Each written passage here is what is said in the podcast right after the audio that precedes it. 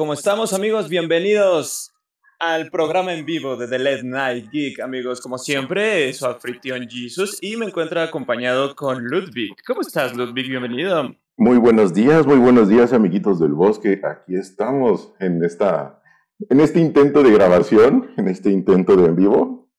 Ya ven que nuestra producción siempre tan impecable. Guiño guiño, codo codo. Sí, como siempre.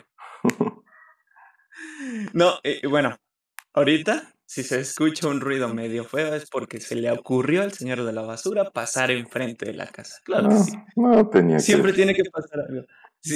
Siempre tiene que pasar eso, amigos. Digo, al final del día, como, como sabemos, es un programa en vivo, entonces, pues nada, bienvenidos al primer programa de The Late Night, amigos. El cuarta, cuarta sesión de este programa eh, de, de, de The Late Night. Bueno, pues yo quisiera empezar con los anuncios parroquiales del por qué no podemos eh, subir de LED Night. Eh, bueno, faltas técnicas, fallos técnicos y demás, entonces pues... Ah, mira, ya, eh, antes de iniciar, perdón que te interrumpa, querido Jesus, ya, ya tenemos a la primera manifestante, la señorita Bichota Gamer, nuestra madrina, y nos está diciendo que pongas la categoría de podcast and talk show. En lugar de... Podcast, uh, a ver, yo no sabía, vamos a ver. Mira, e, es, bueno aprender. En este tipo de cosas, yo, esa categoría. Mira. Ah, sí, sí existe. Ahí está, listo. Muchísimas gracias, señorita Bichota. Bienvenida. Bienvenida a tu podcast. Ahí también ya se manifestó Becky. Bienvenidos, bienvenidos a todos. Beca, ¿qué tal? Buenos días. Buenos días, buenos días. ¿Madrugaron? ¿Ya desayunaron? Si no, vénganse a desayunar con nosotros. Como ya saben, es tradición en el canal también que vengan a desayunar. Ah, aquí, bueno, todos los días a comer, a, tomar su tacita de café. ¿Qué estás bebiendo, Ludwig? Dime, por favor. Ahorita me hice un rico café veracruzano, pero el, con el toque de The Late Night Jake y el toque personal de Ludwig, piquete de, de whisky. un café irlandés para un café irlandés para que no suene tan corriente. Un café irlandés. Yo te copié porque han de saber, amigos, que cuando estábamos grabando los otros episodios o los episodios malditos y prohibidos, eh, yo siempre andaba con mi café negro. Si no era un café, era un té. Entonces Ludwig siempre, yo, yo, yo traigo mi café irlandés. Entonces yo dije, bueno, hoy sí me animé porque hoy es un programa muy especial. Dije, también me voy a hacer un café irlandés. A, a Becky le, le regalaron en su trabajo un 45, un licor 45, 43, perdón. Y este. Y se lo echó ahorita a mi café. Joya. Joya, joya. Perfecto, perfecto. Bueno, para quien no nos escuche, Becky es su querida y adorada esposa, su látigo. Es el látigo, efectivamente.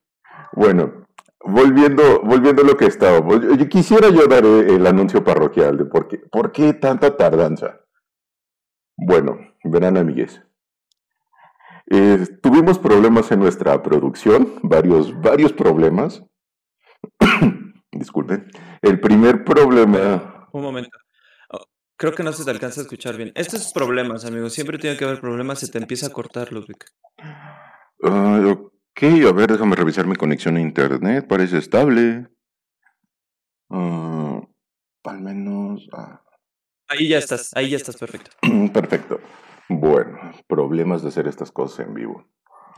Exactamente, bueno, Bueno, les decía, mis queridos amigos, eh, tuvimos problemas en la producción y cuando digo problemas en la producción me refiero a que me enfermé de la garganta, entonces, como se podrán dar cuenta, no podemos grabar. De hecho, todavía por ahí algo de tos reminiscente. Eso fue la primera vez. Y les contaré nuestra triste historia. Porque, bueno, no sé a ti, Jesus, pero a mí ya me han hecho la pregunta de, oye, ¿y qué onda? ¿No lo están haciendo? Porque ya se tardó, ya... ya sí, ya lleva tiempo. Sí, ya me dijeron varias personitas también. Exactamente. Y bueno, les he de contar que este episodio ya se grabó dos veces.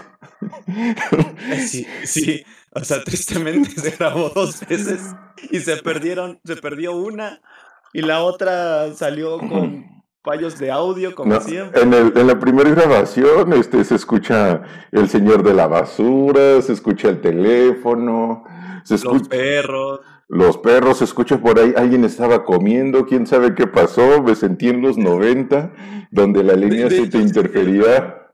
De hecho, en la segunda grabación mencionamos eso, Ajá. mencionamos el hecho de que nos sentíamos como en los noventas porque se acuerdan que se compartía la línea telefónica y si tú estabas hablando con tu novia, con, con tu waifu, si estabas hablando con tu waifu, eh, tu mamá agarraba el teléfono y ya nada más se escuchaba. O Mira, sea, de chismes, así, así se sentía. Exactamente. Y la segunda, la segunda versión del programa, que en lo personal me gustó mucho más que la primera, pues bueno, vamos a ser sinceros, ya lo teníamos más ensayado, ya estábamos haciéndole tantito, lo- haciéndole durísimo. ¿Y qué creen? Terminamos de grabar el programa, voy a ver la grabación y le mando un mensaje, un WhatsApp a Jesus.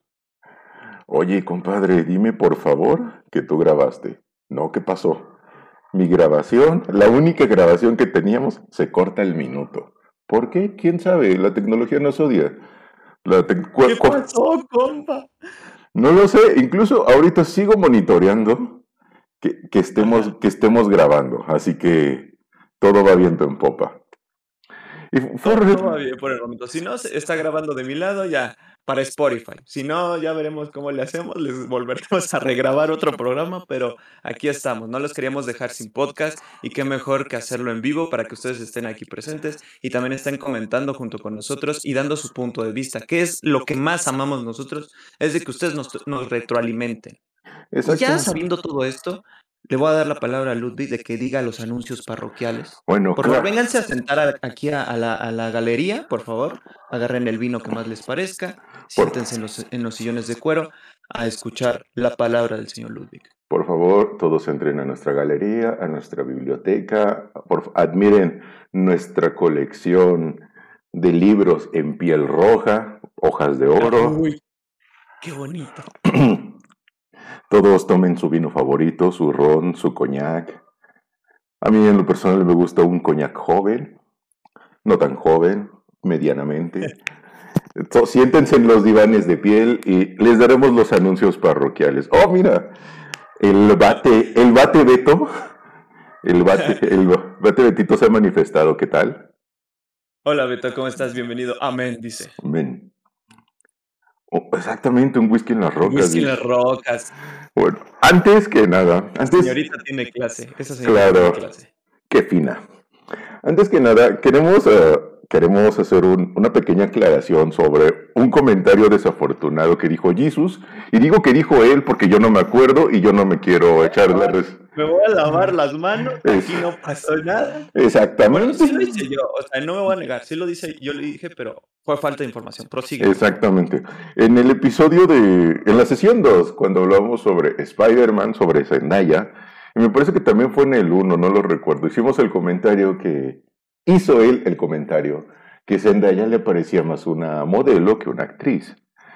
Y, Sí, y debo de admitirlo, yo viví en la ignorancia de su trabajo. Yo la había visto en Spider-Man, la había visto en The Greatest Showman. Ahí En me. Duna, en Duna. Mencionamos Duna. También mencionamos Duna, pero bueno, yo no he visto Duna todavía. La voy a ver para los Óscares. Y, y bueno, eh, vamos, en The Greatest Showman se me hizo un buen papel, hizo su trabajo, nada que resaltar. Vamos, cumplió un, un sólido 7.5. No sé si tú has visto esa película. No, no, no. Bueno, vela, es entretenida, es un musical. Y una, una amiga que este, es- escuchaba el podcast me dijo, voy a madrear a tu amigo. O bueno, tal vez no, porque está más grande. Y pues mi amiga está, pues está pequeña, mide como unos 50 y los... Directo a los golpes. O sea, es, es- lo que me encanta. Este, directo a los golpes. ¿Qué te pasa, maldito pinche cachetada que me das? Exactamente.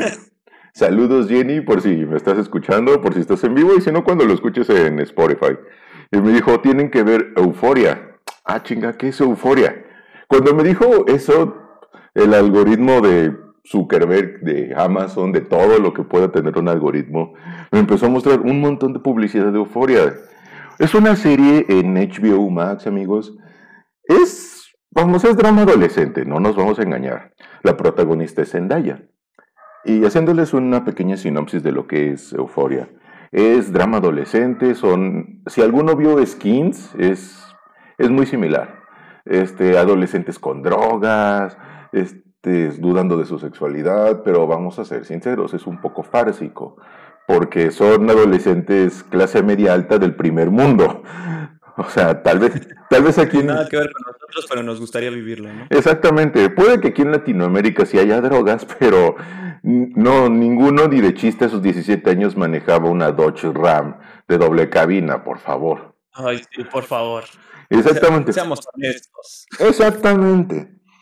Y bueno, pero centrándonos otra vez en, en Euforia, la verdad es que el, el primer capítulo dije, va, me gustó Está, está interesante, realmente no me, no me había atrapado un poquito todavía la, la actuación de Zendaya. Eh, pues, dice, dice Dichota, eh, Euforia también es un eche. Eh, puede que le pegue un poquito, sin Un po- animación. Un poquito. Es, no es algo para que vean con sus papás. Si son menores de edad, de, de, de entrada, ¿qué están haciendo escuchando esto? Sí, escúchenos, pero que no los descubran. Porque decimos muchas majas. Sí, decimos muchas majaderías y no, no está bien. Pero tampoco lo vamos a dejar de hacer. y, y bueno, este, el primer capítulo realmente eh, cumple, te atrapa, pero tampoco la actuación de Zendaya te, te termina como de convencer de decir, órale, qué buena actriz. Es conforme va avanzando la serie, yo voy como a la mitad de la primera temporada, ya casi la termino, dices, órale, aquí, aquí se está consagrando como actriz. Bueno, tal vez no consagrando, pero está demostrando que sí sabe actuar, que no es una cara bonita, porque hay que Que admitirlo. sí puede con el papel, prácticamente. Que sí, que sí puede con eso. Exactamente. Es señora actriz. Bueno, ni es tan señora, es menor que nosotros. Pero aún así, este- está demostrando que sabe actuar, que, puede con papeles grandes. Y algo que mencionábamos en una de las dos grabaciones es que, al menos en lo personal, a mí me recuerda mucho a Leonardo DiCaprio en sus inicios. Para los que no lo sepan, Primero, Leonardo DiCaprio, el mejor actor, como él no hay dos, es un con- el consentido del canal, al menos de esta primera temporada, yo creo que de todas. Y en un inicio lo veían como una cara bonita, nada más. Hacia Leo, sí, siempre. Sí, pero fue aceptando papeles.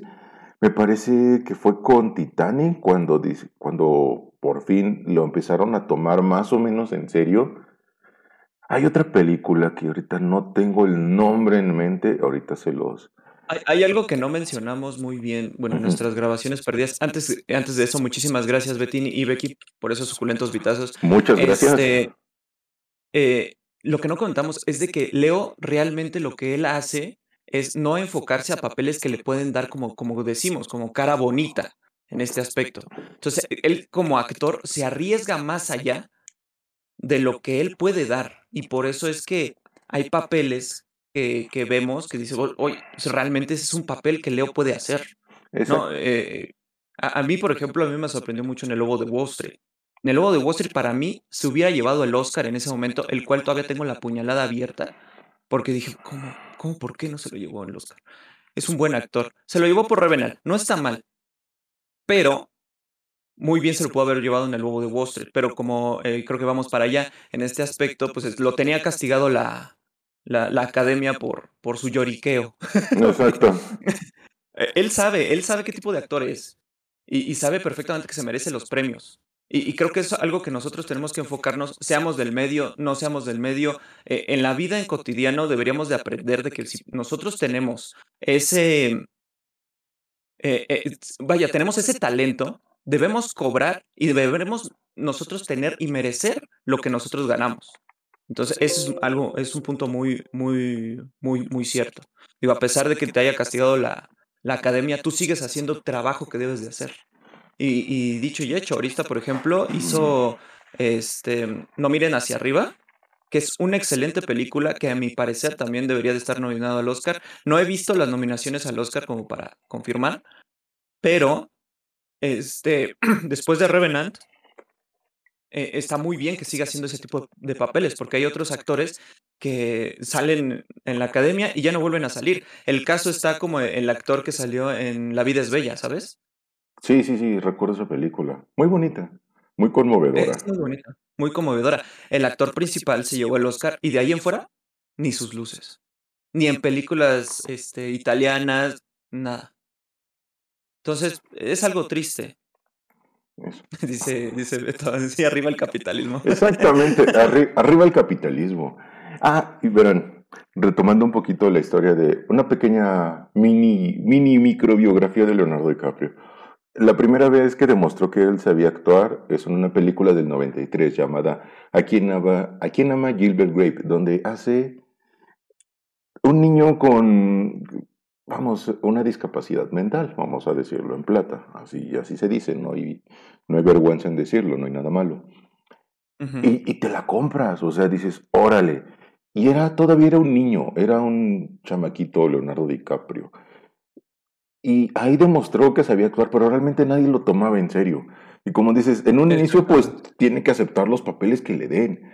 Y con Titanic todavía medio lo tomaron en serio y de, bueno, y de ahí hasta hoy. Y sí, o sea, Pero lo tomaron en serio, yo siento que fue por el director. Más que nada por él. Más que nada por eso y por el nivel de producción que tenía Titanic. Porque de ahí en fuera, realmente hizo un, buen trabajo en Titanic, pero no era como para que lo nominaran al Oscar, sinceramente. La verdad. No lo nominaron.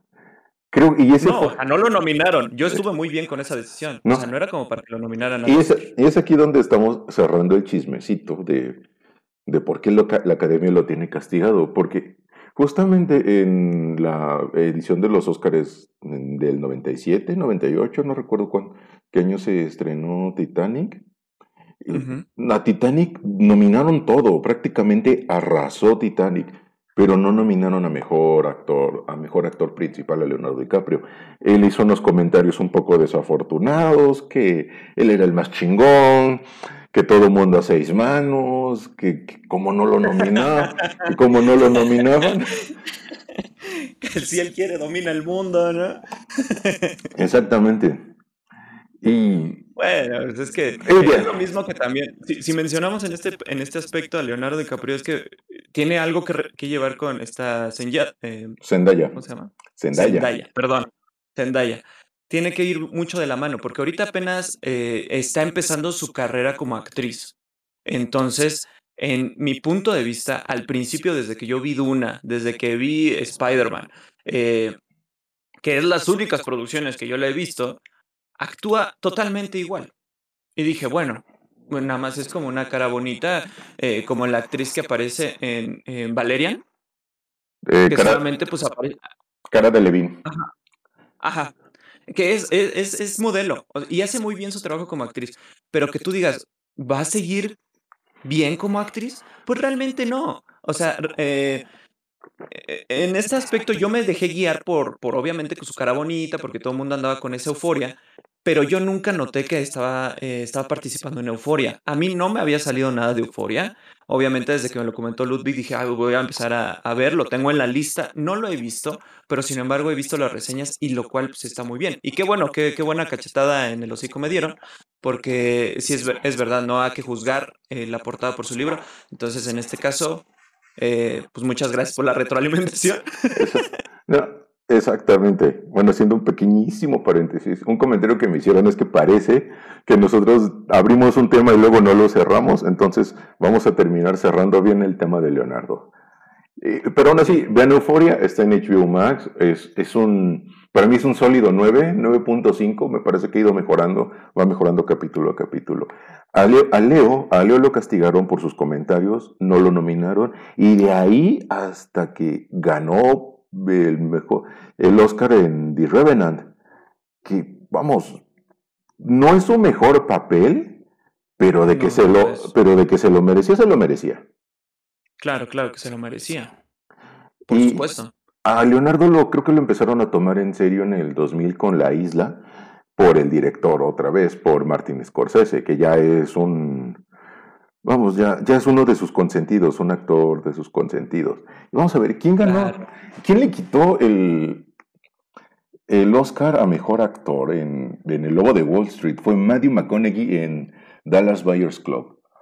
No, Ah, perdóname, pero, pero sí, se lo, sí se lo merecía. no, claro que O se, sea, sí, sí se lo me- merecía, no, de lo- Claro, perdóname, hizo un buen, hizo un buen papel. eh, eh, y, mm, o sea, era nega- in- innegable, güey. Era innegable. no, a pesar de que, a pesar de que salió en la isla, eh, Leo, mm, no.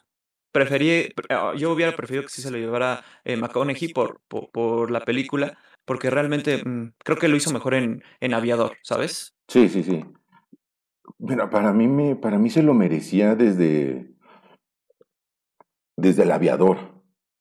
Eh, El Sí. papel que hace de Sí. Howard Hughes, no, increíble. Si no han visto el aviador, por favor, háganse un favor y vean el aviador, película del 2004. Es, es- también está en HBO.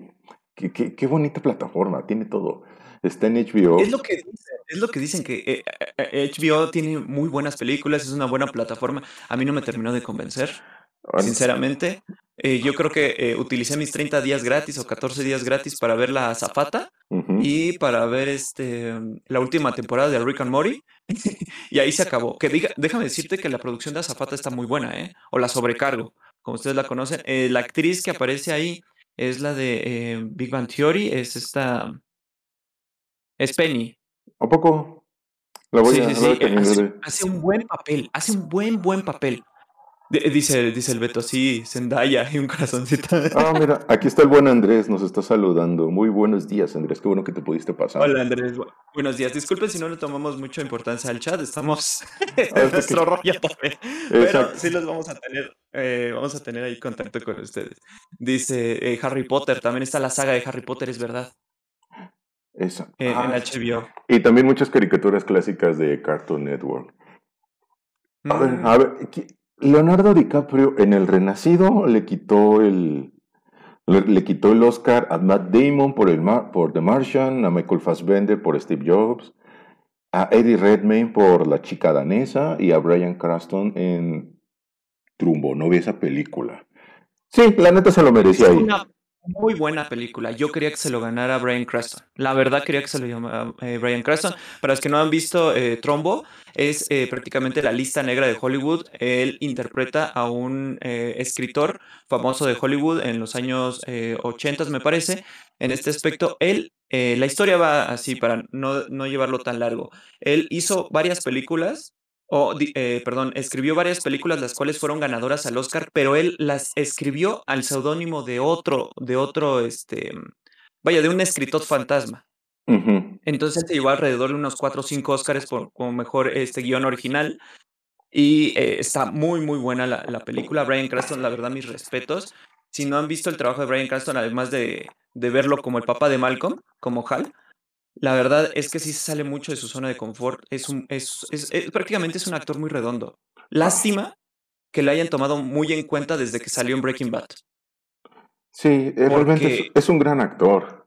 Es un gran actor y, y- y desgraciadamente lo descubrieron ya muy tarde, porque sus papeles siempre han sido, o sea, sí ha, ha hecho protagónicos, pero sus papeles siempre han sido como el extra número 4, como eh, en Rescatar al Soldado Brian, que es un, un general, el que no tiene manita, que le lleva el citotario al, al supremo comandante del, que le dice que, que los hermanos este, eh, Ryan se murieron. Sí, sí, sí. Ese es este Brian Cranston. Entonces te quedas, bueno, de ahí en fuera, ¿qué? ¿No? Pero realmente ves el, el papel actoral. De hecho, eh, la chica danesa, creo que sí se la había llevado, ¿no?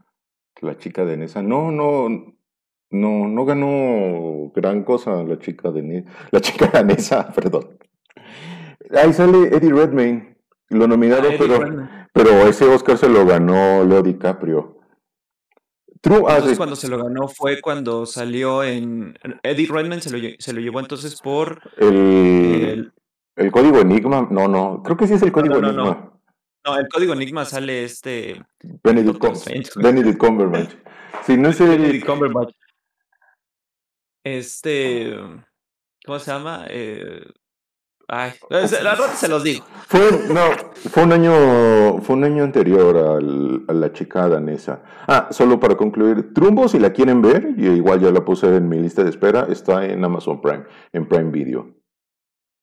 Excelente película. Se lo ganó por la teoría del todo, como Stephen Hawking. Ah, sí, esa, la teoría del todo. Eddie Redmayne, ganador del Oscar por la teoría del todo. Y Leonardo, te digo, Leonardo DiCaprio para mí se lo tenía que haber ganado desde el aviador, pero se lo quitó Jamie Foxx como Ray, eh, Ray Charles en la película autobiográfica. Compitió con Don Cheadle con Máquina de Guerra en Hotel Ruanda. Si no han visto Hotel Ruanda, véanla. Ah, te rompe el corazón. Compitió contra Clint Eastwood por Million Dollar Baby, contra Johnny Depp por Finding Neverland. Sí, se lo mereció Leonardo DiCaprio. Ahí sí fue un robo, pero... Totalmente, efectivamente. Pero bueno. De, hecho, yo, yo, sentía que lo pudieron haber nominado a... lo pudieron haber nominado en, eh, en Atrápame si puedes. Hace también un buen papel ahí. Obviamente estaba más chavito él, obviamente. Claro, claro. Pero bueno, creo que ya hablamos mucho de Leonardo, ya dimos los anuncios parroquiales. Pero, dice Beto, pero no ganaron un Ariel, dice. Bueno, tal, vez, tal vez no ganó un Ariel Beto, pero seguramente ha ganado un premio La Luz. Este, un globo de oro a lo mejor por ahí perdido. No, es que los premios La Luz, no sé si todavía siguen en México, fueron una serie de premios al cine Creo que lo cambiaron por los que, los que hacen normalmente en Guadalajara, que, que normalmente sacan eh, como documentales y trabajos de, directores mexicanos. E inclusive, no tengo el nombre, pero creo que lo cambiaron por, por, por ese, por ese festival de, de, cine de Guadalajara. Creo que lo cambiaron por ese, el Premio de la Luz. Tengo una historia. realmente creo que ya lleva años que no hacen una premiación así, aquí en oh. México, por lo, por lo que veo. Ah, interesante. Pues no, habría que checar eso. Yo tengo una anécdota interesante con Premios La Luz. Creo que la mayoría aquí ubica quién es Gaby Mesa del canal Fuera de Foco. Una vez me gané unos boletos para, para esa premiación. Fui con un amigo y fue, fue hasta en Polanco, en, por, el, por el Museo Sumaya. Ah, realmente unos premios muy desorganizados. Yo estaba hasta atrás, al lado de la cabina. Tenían un, Tenían un desmadre ahí. Con tus binoculares, ¿no? Con tus binoculares. ¿No lo hicieron en el Teatro Telcel, de mera casualidad? No estoy seguro. Es un teatro grandísimo, es un teatro grandísimo de la Ciudad de México. No, porque creo que eh, estaba en esa época el, el Rey León, el musical del Rey León. Así que lo hicieron enfrente.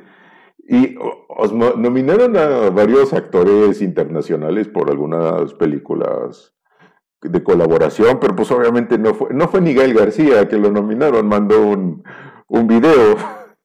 No, es que realmente yo siento que esa nominación como internacional, pues nada más era como para traer gente y fama y los ojos de la academia, ¿no? Como para decir, mira, yo también puedo hacer este tipo de producciones. Exactamente. Pero bueno, dejando a un lado los premios Ariel, los premios La Luz y los premios TV y novelas, a lo que venimos hoy, Jesús. Mira, vamos, a ser sinceros, querido público. Esto ya lo grabamos, ya, lo, ya tuvimos esta conversación dos veces, pero vamos a hacer de cuenta que yo no sé nada. Sí, y vamos a hacer de cuenta que es la primera vez que hablo. Exacta, exactamente. No, nos entenderán cuando conforme vaya el programa. Hoy vamos a hablar sobre doblaje, doblaje en México, doblaje en las películas, también un poquito de doblaje internacional. Y aquí Jesús ya, ya me instruyó un poco, dos programas, pero voy a hacer de cuenta que yo no sé nada. Y, y, mira, ah, vamos, otra vez entremos a la... Beto que, Omar Chaparro ganó el kit, el kit, el, kit, México por la interpretación de Kung Fu Panda, eso no lo sabía. Ah, dato interesante, tenemos un fan de Omar Chaparro. bueno, es que a mí en lo particular, y yo creo que concuerdo contigo, Omar Chaparro realmente como actor mm, me queda de ver un poquito. Como interpretador yo creo que está muy bien. Exactamente. Pero pues ahorita lo vamos a tocar, ahorita lo vamos a tocar. Como dice Ludwig, el programa, de hecho, en realidad, el, el programa, episodio maldito de, de The Late Night e, es el doblaje en el cine, amigos míos, como lo pueden ver en el título de este su suculento directo. Eh, ya lo habíamos tenido la conversación dos veces, pero vamos a hacer vamos a volver a repetir. Vamos a hacer que como que no pasó. Y, ahorita se me va el internet, ¿no? no, no, cállate, que, tú eres el que está Tocamos madera, todos toquen madera, por favor. Muy bien, amigos míos. Ustedes, ya empezamos como más de lleno. Ustedes saben eh, qué fecha, o más bien, en qué eh, mm, año inició como tal la carrera o el oficio del doblaje. Como tal, yo me puse a hacer una investigación eh, exhaustiva, por no, por no decir que me anclé un poquito con el señor, el maestro Lalo Garza. Si es que estás por ahí, Lalo Garza, soy tu fan. Alguien pásale Este, la liga en directo para que nos vea. La. Sí, alguien postelo, postelo, eh, ve, ven a ver el directo y que, y que nos venga a cerrar el hocico también, güey. Porque eh, ahí va a haber datos que realmente no los tenga yo muy claros, va a haber datos en donde realmente estén un poco eh, desvariados, pero él nos puede abrir los ojos y también puede ser parte de este eh, hermoso podcast. Muy bien, amigos míos. Usted- El, el doblaje nació por los años 50, desde que eh, salió a la luz una película muy bonita que a todo el mundo les gustó de Disney, eh, La Bella Durmiente. He allá de los años 50, donde prácticamente la carrera del doblaje no existía más que sí existía la carrera de locución, pero aquí yo quiero dar un énfasis muy claro. Una cosa es locución, que es lo que ha- ha- hacemos Ludwig y yo en estos momentos, y otra cosa es la actuación de doblaje. En este caso necesitas, sí o sí, alguna preparación de, de actuación para que tú puedas eh, eh, impartir este, e- este oficio tan bonito del doblaje. Como tal, nosotros recordamos con mucho amor y cariño a Tintán, que es un actor del cine de oro mexicano. Muchos lo reconocerán aquí en México, otros en, otros países podrían haber visto sus películas y ni en cuenta. Él hizo la voz de Balú en el libro de la selva. Aquí me, me tomo la libertad. Antes no existían los Star Talents. Los Star Talents para los que no eh, viven en una piña debajo del mar, los Star Talents son, además de los actores de doblaje, son actores del medio audiovisual, en donde, por ejemplo, Omar Chaparro, Eugenio Derbez, en este caso Tintán, que prestan las voces a, tipos de personajes en las películas para que, pues, en este caso, la película tome un poquito más de estatus. En este caso, ellos empezaron como Star Talents. No existía como tal el término, pero pues a- hoy en día lo tenemos así. Es la voz de Balú, eh, eh, apareció en Los Aristogatos. En este caso, Ludwig y yo teníamos. eh, él, él no sabía que aparecían los Aristogatos, es el señor O'Malley. Sí, yo no tenía idea de que salían los aristogatos. es- Tengo que revisitar esa película. A mí, lo personal, mi gato favorito es el gato Jazz. Está como que gordito, está chistoso, tiene un sombrerito de bombín. Me recuerda mucho a Álvaro Obregón. Ex- ex- expresi- expresidente Sí, de México. Pero con la mano, ¿no? Exactam- exactamente. Y amigos, se sorprenderán mucho de, de la cantidad de Star Talents que hay y uno no lo nota. Y como, bueno, como decía Jesus, puede haber Star Talents de calidad y otros que no. Vamos a, vamos a poner el ejemplo de Omar Chaparro otra vez. Omar Chaparro como la voz de Poe en Kung Fu Panda, es increíble. Le compras todo, le compras todo.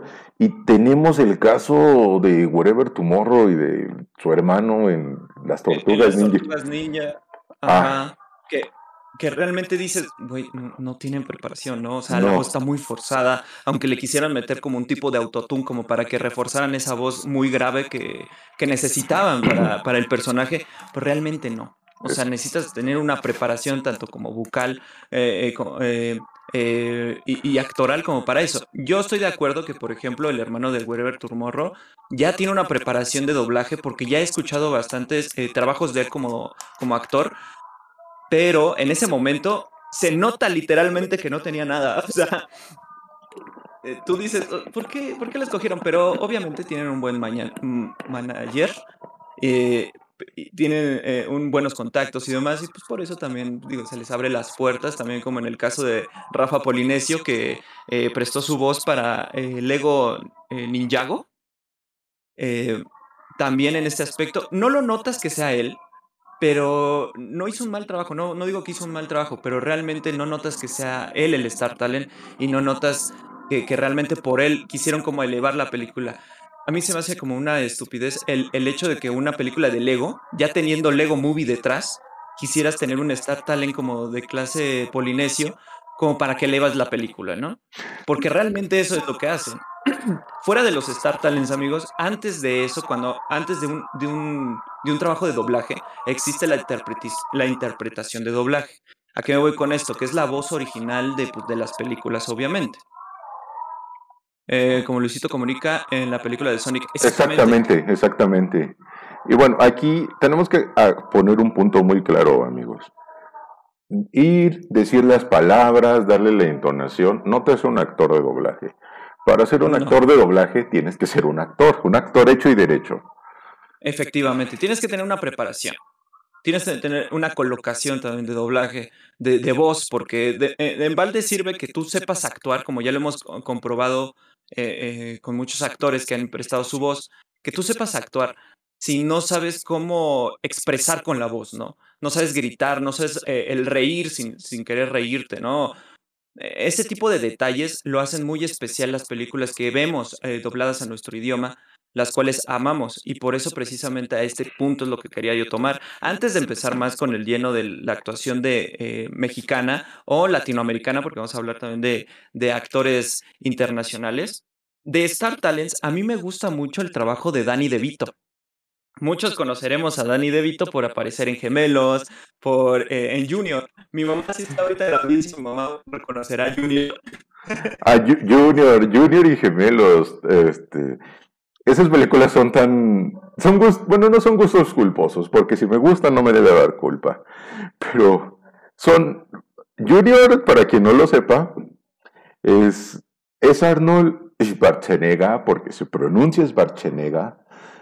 50 em, datos mamadores sobre mí, hablo alemán y el sujeto es austriaco, entonces se pronuncia así, pero pues nadie le dice así. Arnold, muchas letras, se embaraza. El gobernator, para los amigos gobernator. El gobernator. Arnold muchas letras se embaraza. Y en gemelos es la idea, es la premisa más ridícula del mundo, pero te da mucha risa. Danny DeVito y Arnold muchas letras son gemelos. Ah, o sea, ¿en qué mundo? Pero son de esas películas que dices, ¿por qué? Pero quiero verlas. ¿Por qué? Pero a ver.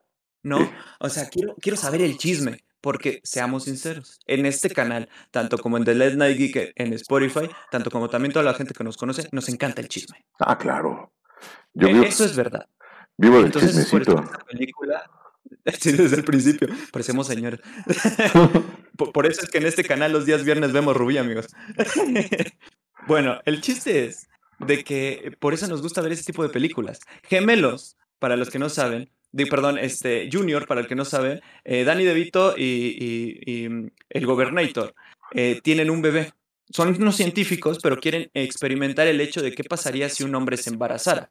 En este aspecto, eh, yo creo que la premisa, más allá de lo que quiere decir el guion, es, ¿cómo se dice? es el, el hecho de que cómo se sentiría un hombre con eh, eh, con un embarazo, ¿no? El, el, ser un poquito más con el papel de eh, qué siente una mujer, ¿no? Te estás cortando un poquito, si quieres, te estás cortando un poquito, revisa tu conexión y yo les doy la premisa de...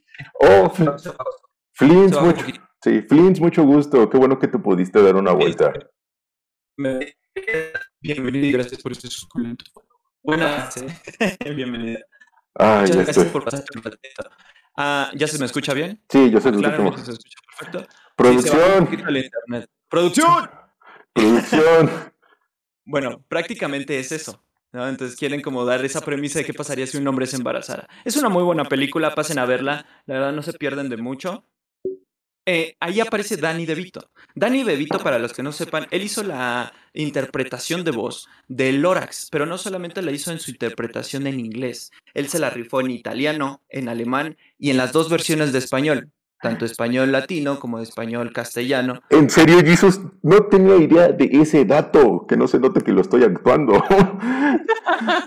el, el señor a sus 74, 75 años se rifó a hacer una película entera en diferentes idiomas, lo cual para mí es un, premio actoral porque, seamos sinceros, o sea, tú siendo un actor sin eh, más allá de, por ejemplo, interpretar en otro país, no haces tu, propio doblaje, ¿sabes? Son muy, muy pocas las personas. En el caso como, por ejemplo, este eh, Diego Luna, que salió en, en Rogue One, eh, él hizo obviamente su interpretación en inglés, pero todavía hizo su autodoblaje. Se oye medio feo, pero es verdad.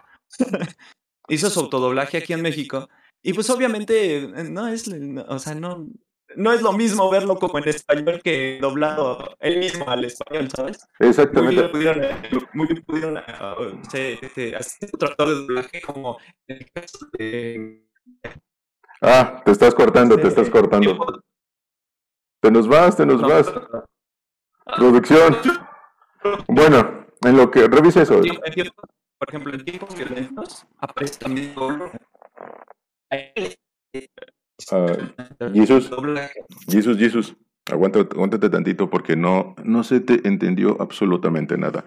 Y bueno, en serio, revísate, vamos a esperar que se estabilice un poquito tu conexión. Por Una pausa, amigo. Sí, bueno, ay, yo, yo platicaré con ustedes.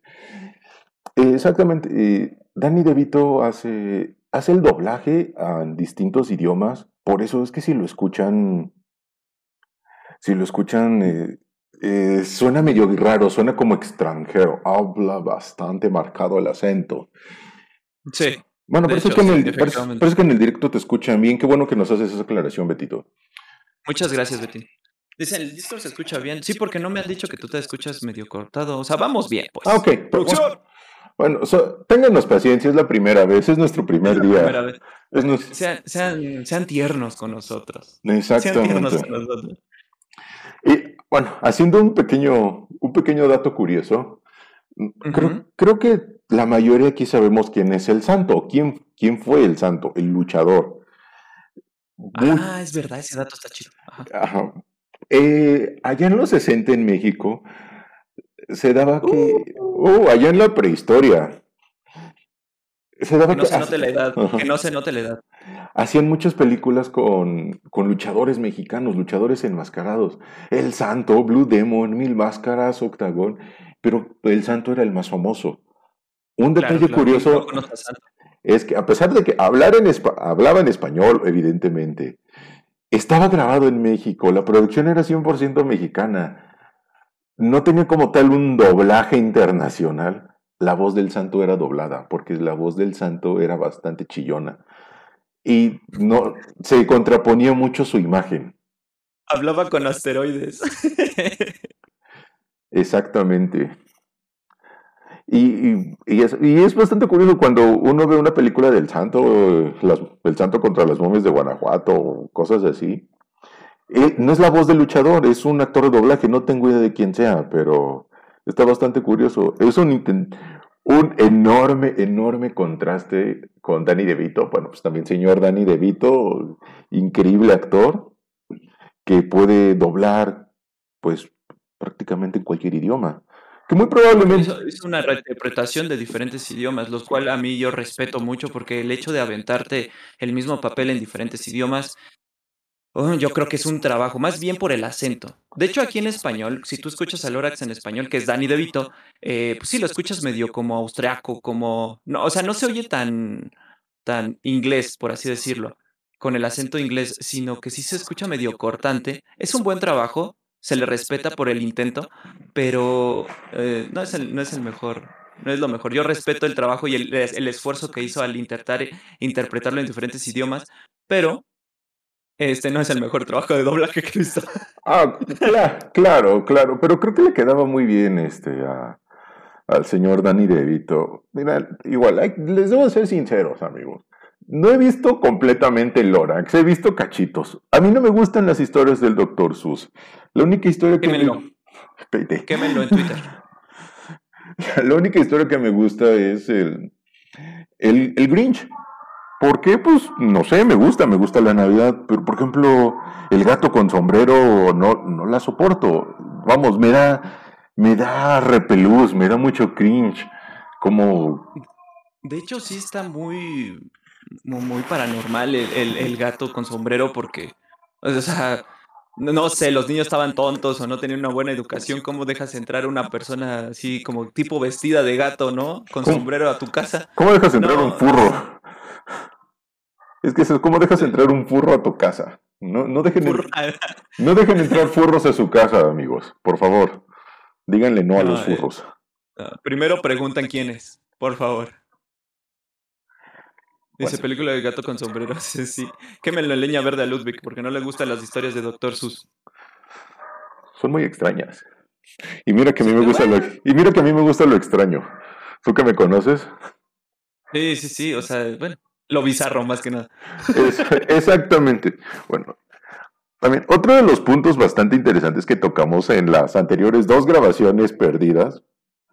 No es que no, perdón, no es que no me gustara el Lorax, Bichota, pero no tiene algo, no me, no las puedo disfrutar. Lo siento. Sé que, sé que se te cae un ídolo, se les debe, se les debe estar cayendo un ídolo en estos momentos. Dile, dile, bichota, ni te topo, dile. pero bueno, otro de los temas, como les decía, otro de los temas que queríamos tocar son sobre nuestros actores y actrices favoritos, porque al final del día, pues son los que son los que dan la imagen. Ah, va, muy bien, bichota, muy bien. Ni te topo. Con que así nos llevamos, va. Ah, todo es bye, todo es bye, amigos. vamos a hablar de nuestros actores de doblaje favoritos. Esto no nos vamos a demorar tanto. Ustedes también compartan a sus actores de doblaje favoritos para hacer también aquí el debate y saber quién es más y quién es menos. Escríbanos, este, escriban en el chat quién les gusta, alguna recomendación donde lo podamos, donde lo podamos escuchar a él, a ella, a ella. Así que vamos a iniciar contigo, Jesus. Tú que eres el experto. En esta, en esta masterclass de doblaje. Esta masterclass. A, mí, el, actor de doblaje que a mí me encanta, eh, más bien, no me encanta, a mí me gustaría conocer en este aspecto y que me pudiera dirigir o hacer alguna prueba de doblaje, es el señor Pepe Toño Macías. Que, uff, como sabrán, nosotros somos, no sé, este, fans de Leonardo DiCaprio. Leo DiCaprio, la versión en español no sería Leo DiCaprio si, si Pepe Toño Macías no lo interpretar. En este caso, pues es la, es la, versión, es la versión en español, creo, oficial de Leonardo DiCaprio, porque ya últimamente lo ha estado doblando. Si no, eh, recomendación, como yo les había dicho, vean, miren arriba que se encuentra en Netflix.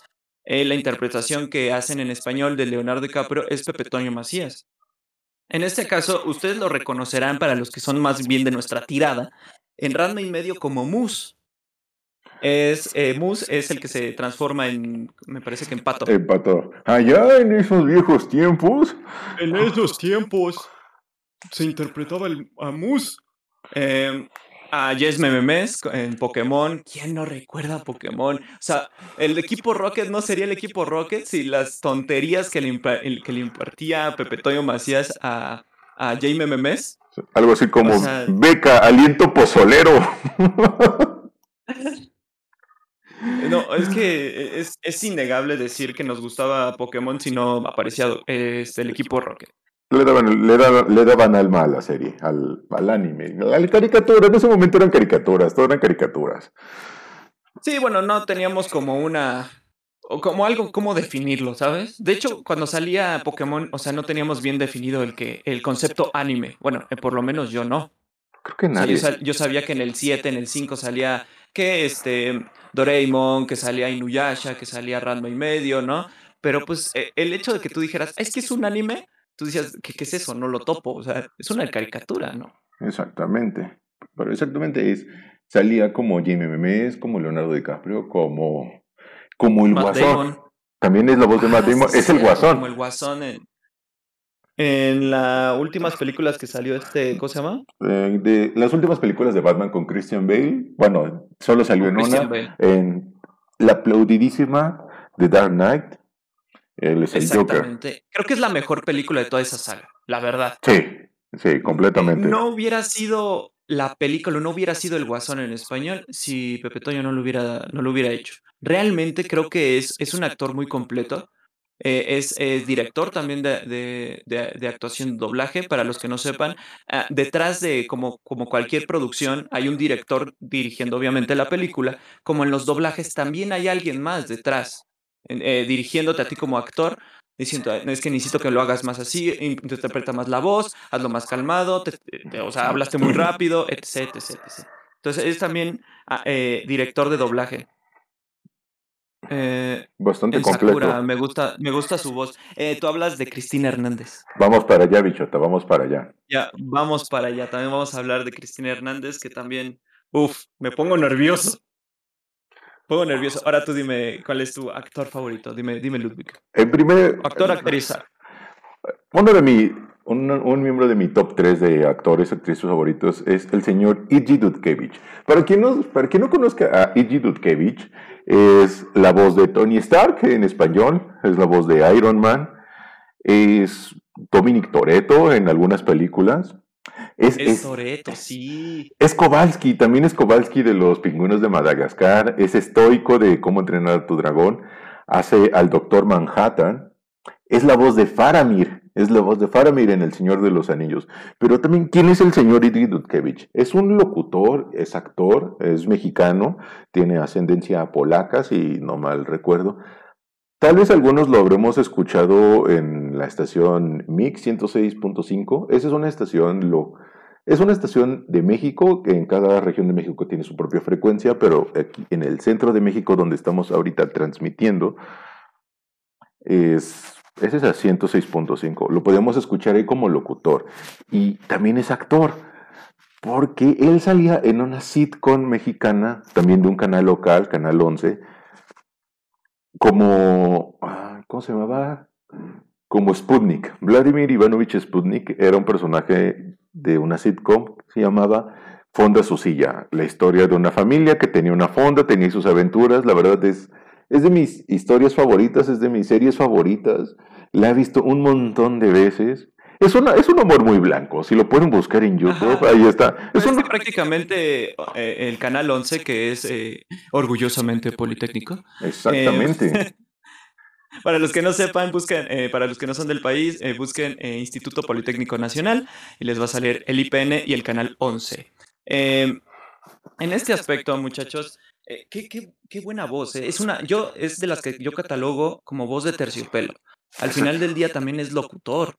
O sea, te imaginas hablar a Toreto y eh, bueno, haciendo un programa de radio, es, bueno, que realmente no lo hace con ese acento, con ese, ese grueso de voz. Él también, para los, los que son más gamer, él también hizo la colocación de voz en God of War, es Kratos en la, en la versión nueva de God of War. Uno diría, ¿Cómo crees que pasas de, ser Tony Stark a este acento de voz? En realidad tiene esa preparación el muchacho. La verdad es un actor muy completo.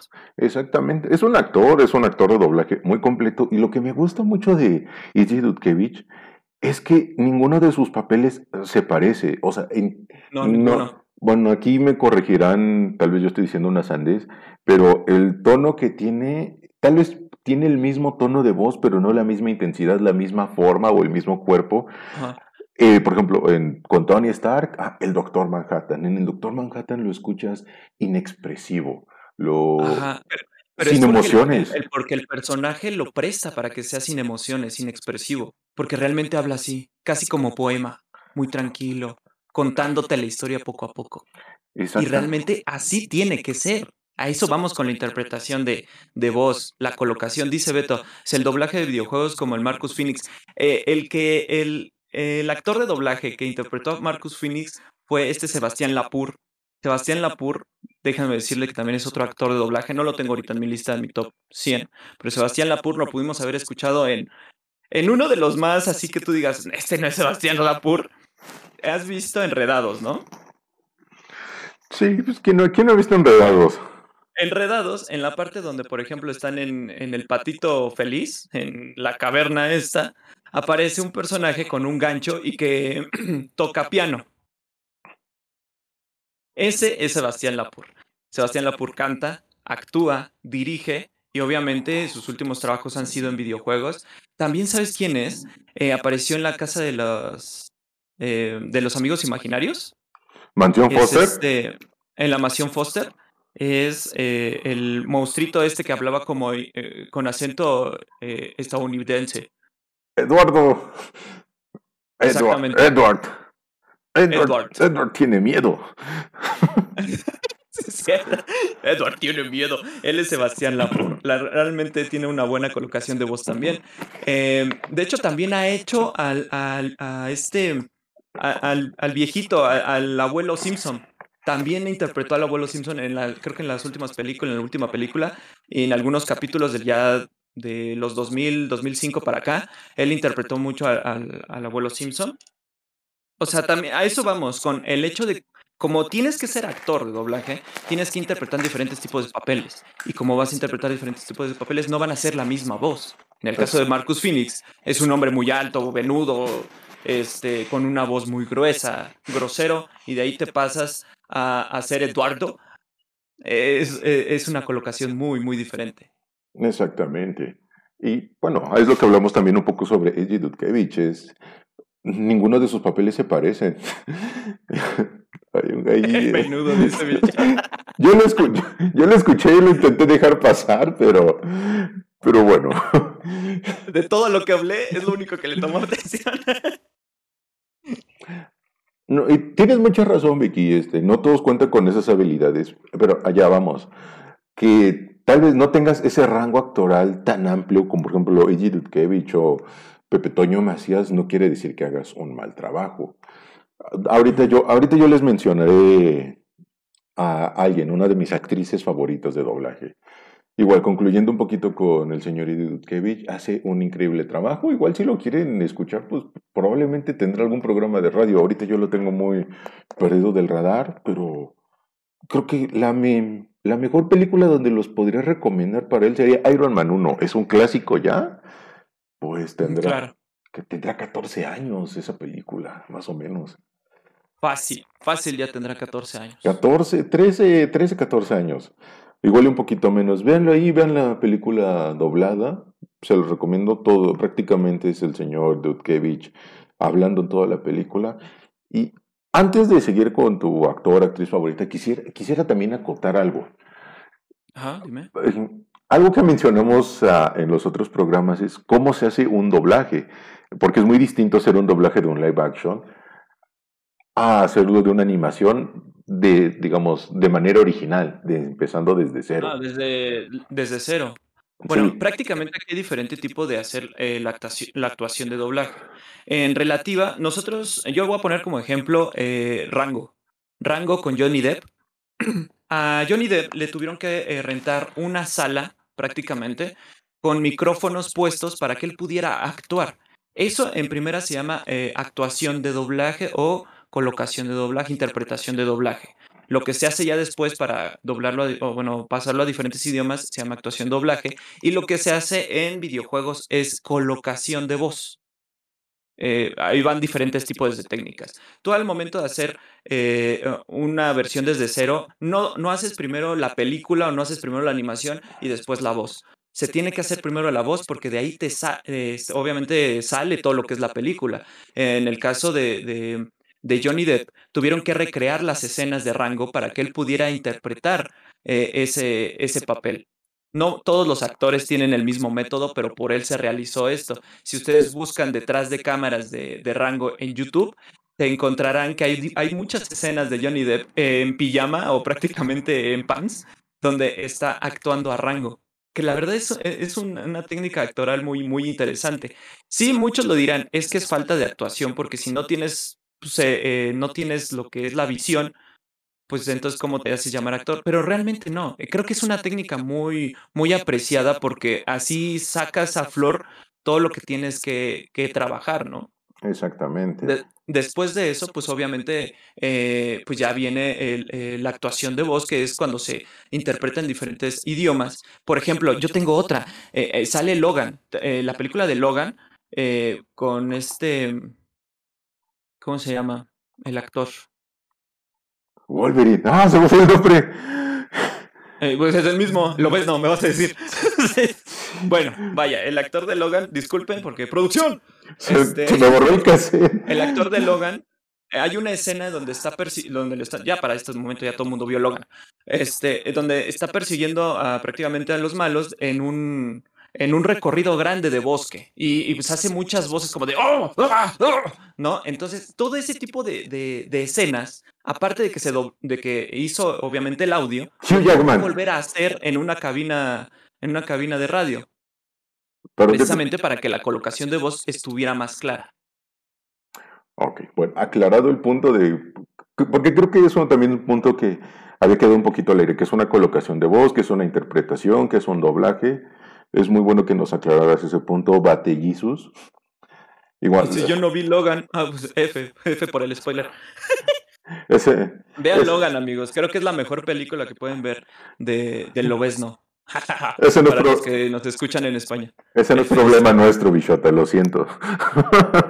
Hugh Jackman, dice Beto. Muchísimas gracias, Betito. Hugh Jackman. Ok. Hugh Hugh Jackman también para mí es un buen actor. Hijo, Vean, ¿por qué no nos enamoramos de Hugh Jackman también? Porque ya Ya nos, para terminar, ¿no? ya nos enamoramos de Leonardo DiCaprio, lo siento. Ven también Rango Doblada, la- sale Joaquín Cosillo, un gran star talent. Le compras todo. Sí, cierto. Sí, cierto. Joaquín Cosío como actor de doblaje es una joya. Es Víbora Jake en, en rango. Tómense tiempo de, de- de- de verlo en español, en español latino, obviamente. Eh, Joaquín Cosío es, es Víbora Jake. Sí te da miedo.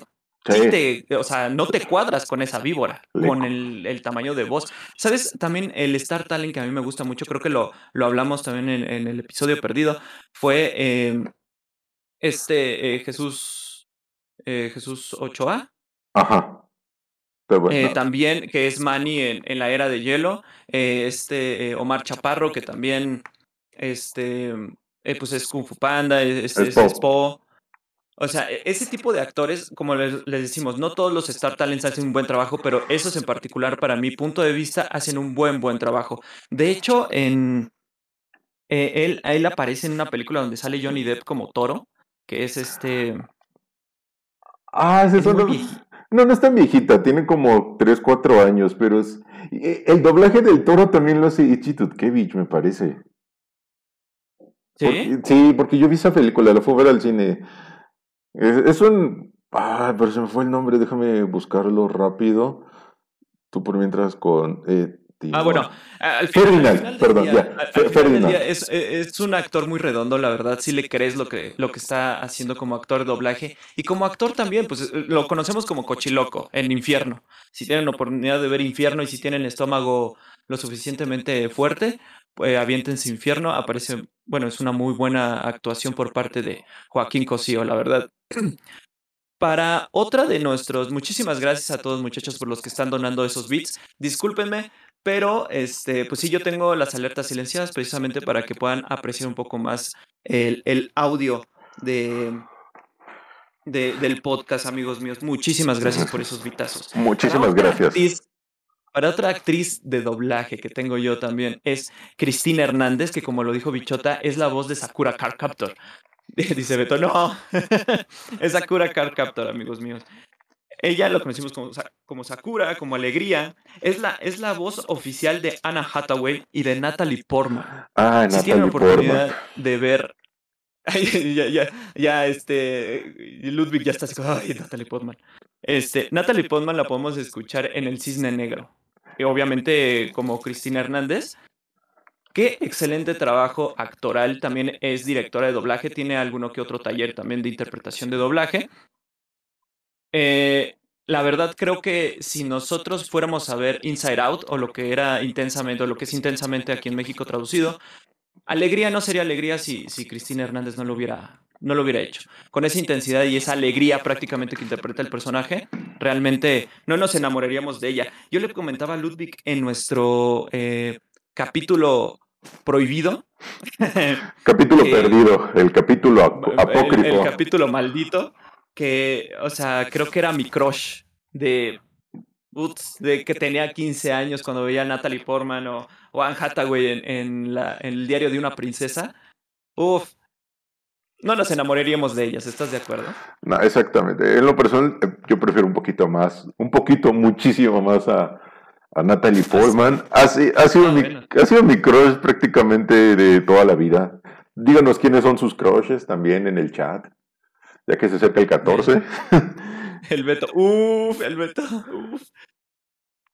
Eh, aquí vino eh, a mi país en una convención de anime. Es que ellos andan rolando mucho en esas convenciones. Prácticamente, pues por lo mismo, muchachos. Eh, obviamente no- eh, empezó mucho la euforia de quién es el que está detrás de. En Claro. el caso de Inuyasha, que a mí me tocó muchísimo ver Inuyasha. eh, si pueden ver eh, ese anime, Inuyasha es un, es un anime muy recomendado. Eh, Inuyasha lo interpreta este Enzo Fortuni. Enzo Fortuni lo conocemos como Drake en Drake y Josh, ¿sabes? Y, Sí. y, y la verdad es que a eso vamos, que van a, a- porque nosotros nos quedamos con el, ah, sí, pues es que quién está detrás de, ¿no? por, ¿por, qué me gusta tanto? Y por eso es de que se hicieron un poquito más famosos en este aspecto del doblaje. La verdad es un buen trabajo. La señora es muy, bueno, señora, porque ya está casada, eh, muy, muy guapa ella, la verdad, les digo, es, es, era mi crush desde los 15 años.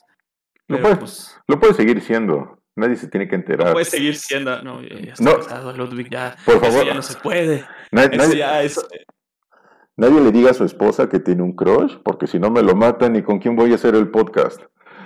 Pero si, lo- si lo matan, ah, pueden mandarme DM para su para una, una entrevista para, para encontrar el- entrevista de. para encontrar el la reemplazo. del próximo programa. No, para encontrar tu reemplazo. La próxima temporada. Ajá. En todo caso sería tu reemplazo porque ya te moriste. Este, Bueno. mi, mi novio el Thor, dice Becky. Ay, Becky, tú no puedes tener novios.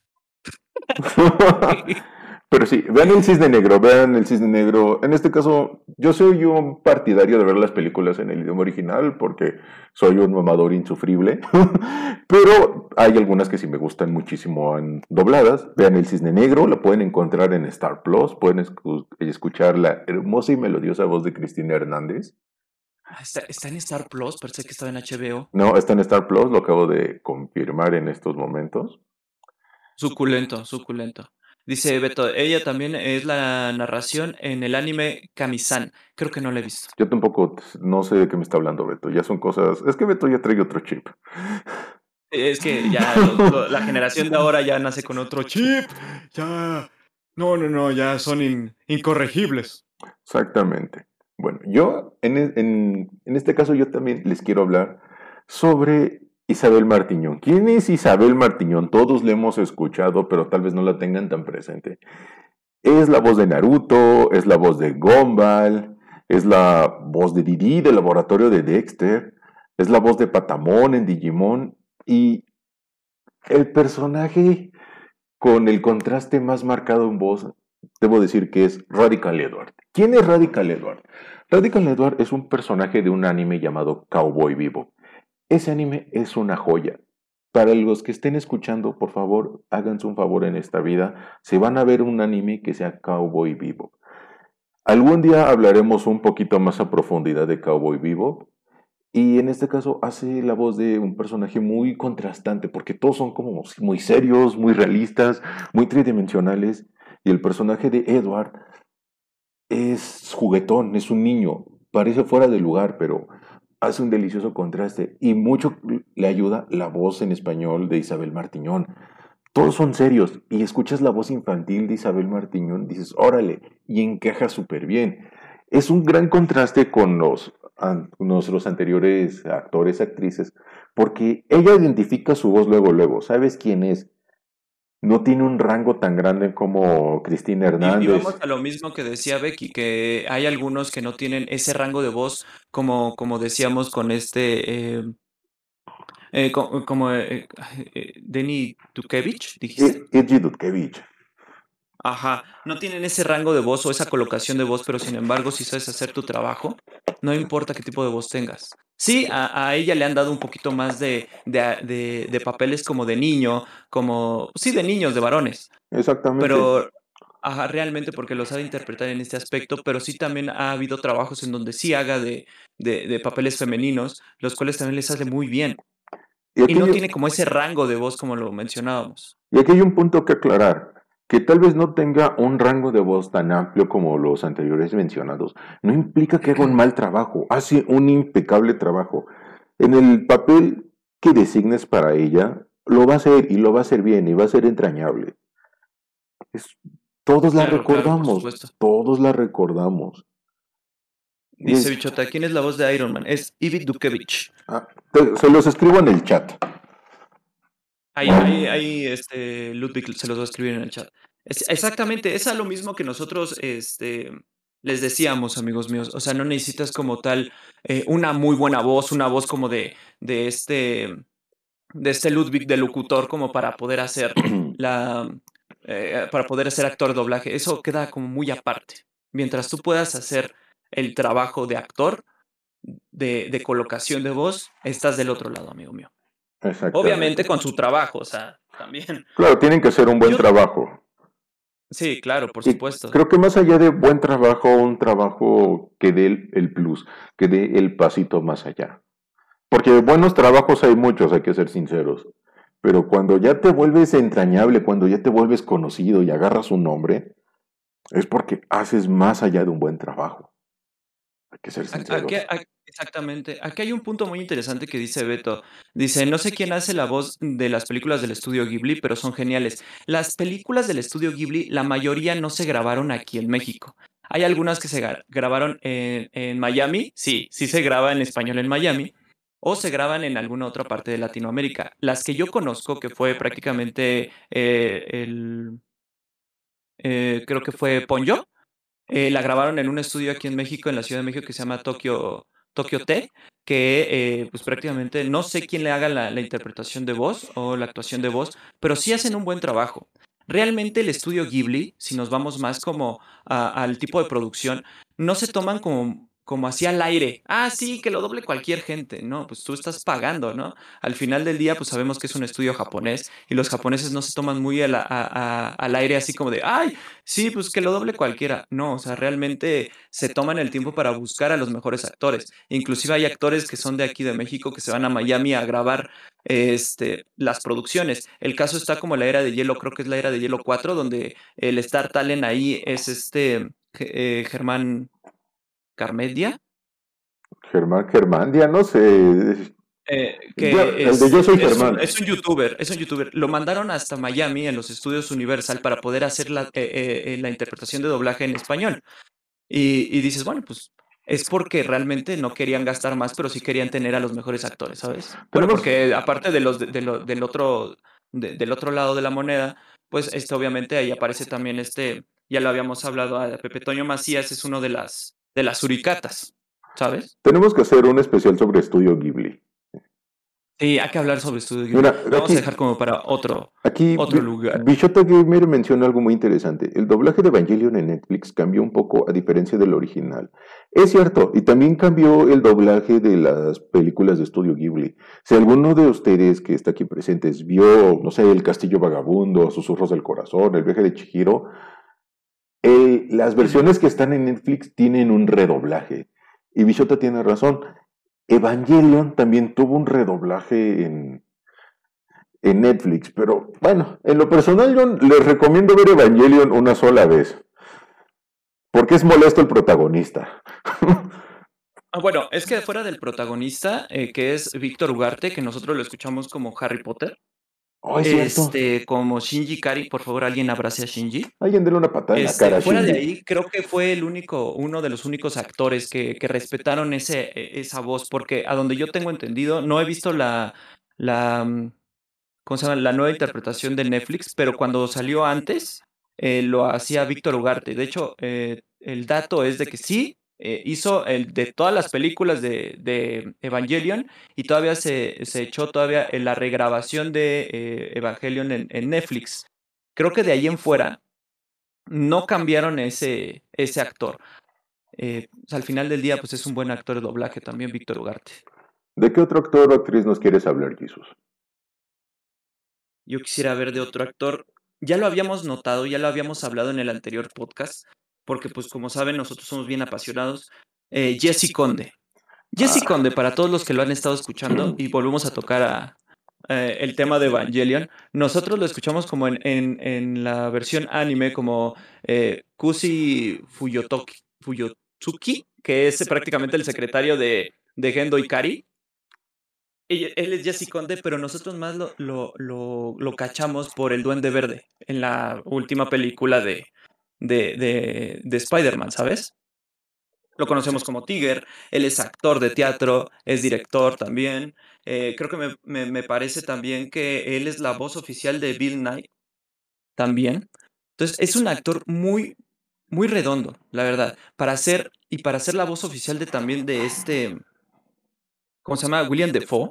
Sí, Que sabemos que William Defoe es un gran actor. Vengo diciéndoles desde el principio de, del podcast, véanse El Faro, por favor. Véanse El Faro, que es una de las listas que necesitan ustedes tener. Vean El Faro con, con William Defoe y también vean em, Van Gogh. se van a enamorar de la voz de Jesse Conde ahí. A Cartas a Van Gogh, por favor, véanla. También ven El Faro, yo no la he visto, está en mi lista de ver. Pero, pero claro, este, Willem Dafoe siempre es un, siempre es un 10, siempre es una garantía. Y realmente creo que Jesse Conde está a la, altura, a la altura perdón, del trabajo de la actuación de Willem Dafoe. No, hacen un perfecto match. O sea, si, si, si, Willem Dafoe tuviera una voz en español natural, si hablara de español de manera nativa, sería la voz de Jesse Conde.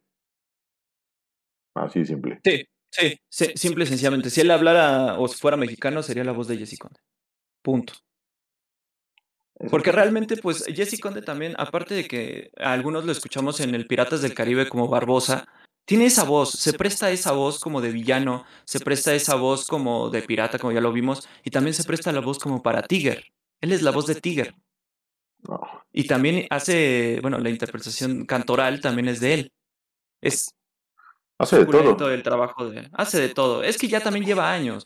Él ya, ya tiene cargado, ¿qué te parece? Unos 50 años de, de carrera de actuación doblaje. También ya ha recorrido bastante. Pues lo mismo que Isabel Martiñón, fácil tendrá 30 años mínimo si tú quieres de experiencia en el doblaje.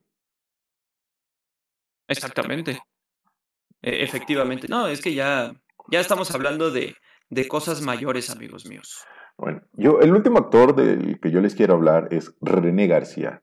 Igual se preguntarán, ¿quién es René García? Vamos a hacer un poco de feedback. Todo, el mundo habrá visto Dragon Ball Z lo, lo, escuchamos ahí, es la voz de Vegeta. También ahí está otro de los grandes actores en México, el señor Mario Castañeda. El señor Mario Castañeda lo podemos escuchar en Los Caballeros del Zodiaco, él es canon de Géminis, o en Los Años Maravillosos. ¿Quién vio Los Años Maravillosos? Es la voz en off. Hermosa serie. Tal vez ya es un poquito añeja, tal vez ya no caiga también, pero es una increíble serie. Vean Los, los Años Maravillosos, es la voz en off. Es, hermoso, pero en lo personal a mí siempre me ha gustado más la voz de René García. Porque para mí es como el punto medio entre Isabel Martiñón y Dudkevich. No reconoce su voz y hace distintas voces, pero no tiene un rango tan amplio como Idji, pero tampoco es tan marcado como Isabel. Él es la voz de Vegeta, es la voz de Yoga en Los Caballeros del Zodíaco, es prácticamente la voz de, Ah, de Batman, de, de, ben, Affleck, de, ben, Affleck, de Ben Affleck. Lo hemos escuchado en, muchos, en muchas películas. Es la voz de Nick en Zootopia en español. Ah, es verdad, sí, cierto, en Zootopia. Es la voz de Stewie Griffin, de Padre de Familia, al menos en la primera temporada, me parece. Y creo que también es John Wick. Si lo quieren escuchar, sí, sí, sí, lo quieren escuchar bien como Ben Affleck, yo, le, yo les recomiendo eh, El Contador, película también de Ben Affleck en español. Creo que ahí sale Natalie Portman también, ¿no? No, sale otra actriz, no tengo ahorita el nombre. Yo les recomiendo, ah, perdón, les recomiendo El Contador, The Countant, Gonger, Perdida y Argo. Véanse, eso es en español, en inglés, joyas. Eh, podemos escuchar ahí la voz de René García. Hace poco, de hecho, yo estaba escuchando un podcast hablando de cine con Gaby Mesa y entrevistó al señor René García. Y él contaba una anécdota interesante, que le preguntaron, bueno, ¿y qué sentiste al hacer la voz de Vegeta? Pues nada, en, ese, pues en ese momento nadie, no era el boom todavía de Dragon Ball, nadie sabía que iba a pegar tanto. Y algo que me... Casi, casi ni lo topo. ¿Quién es ese? Ajá, pues un trabajo más. Me hablaron, hice mi trabajo, todo bien. Y ya, y es lo que menciona, perdón que te interrumpa. Eh, con Dragon Ball, y yo creo que también un poquito con Los Simpson, es lo que mencionabas hace un momento. Se dio la visibilidad de quién está haciendo la voz. ¿Quién es, claro. ¿Quién es la voz de Goku? ¿Quién es la voz de Vegeta? ¿Quién dice maldito insecto? ¿Quién dice insectos? Exactamente. A eso vamos otra vez a retomar. O sea, es, eh, dio tanto boom eh, Dragon Ball aquí en, en, Latinoamérica que a eso nació. ¿Quién es el, los que hacen la voz de Vegeta? ¿Quién es el que hace la voz de Goku? La de Gohan, ¿no? E, en realidad, yo voy a tomar el punto que tú mencionas. El hecho de que eh, René García diga, no, pues es que no sentí nada por hacer el trabajo. No es porque no hayamos sentido, o no sé, no es que se haya sentido así solamente seco. Lo que pasa es que en el mundo, como en todo, ¿eh? en el mundo audiovisual, eh, como en este caso en la actuación, no tienes un, un personaje eh, prometido, por así decírtelo. Realmente un día puede ser, no sé, en este caso Vegeta y al otro día lo puede hacer otro actor. O sea, no es tuyo por completo, aunque ya tengas un contrato. No, Así es siempre y así ha sido siempre. y tú no sabes si va a pegar, si va a pasar muy debajo del mapa. Tú, tú no Exactamente. sabes si va a ser un boom mundial, un boom en toda Latinoamérica. Tú no, no lo sabes. Di- Dice Beto, dice Ri por el, el actor del doblaje de Gohan.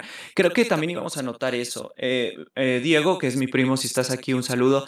Eh, él me había mencionado que el actor el de doblaje que interpretaba a Gohan lo, lo asesinaron, pero por un pleito familiar de una casa que también era un estudio de doblaje aquí en la Ciudad de México. Esa, esa noticia ya tiene fácil unos 3, 4 años, si no mal recuerdo. Luis Alfonso. Mendoza. Luis Alfonso Mendoza. porque, pues, obviamente se va una estrella del doblaje.